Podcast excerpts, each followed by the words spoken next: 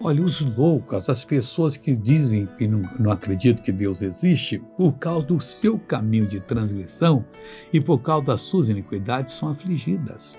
Ou se você tem falado essa besteira, essa asneira, para com isso. Se você não tem buscado a Deus, você é doido. Você tem que buscar a Deus de manhã, ao meio-dia, à tarde, à noite, porque a toda hora, gente mais nova do que você, gente melhor às vezes do que a gente, está partindo para a eternidade. Muitas não têm Jesus na vida, não. Apesar de serem pessoas retas, íntegras, pessoas boníssimas. Abra o seu coração para Deus agora e clama a Ele que Ele vai lhe perdoar e vai transformar a sua vida.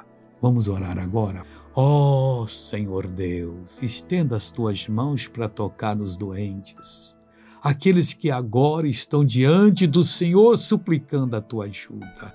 Pai, fortaleça-os agora, levante-os agora, em nome de Jesus Cristo. E você diz amém.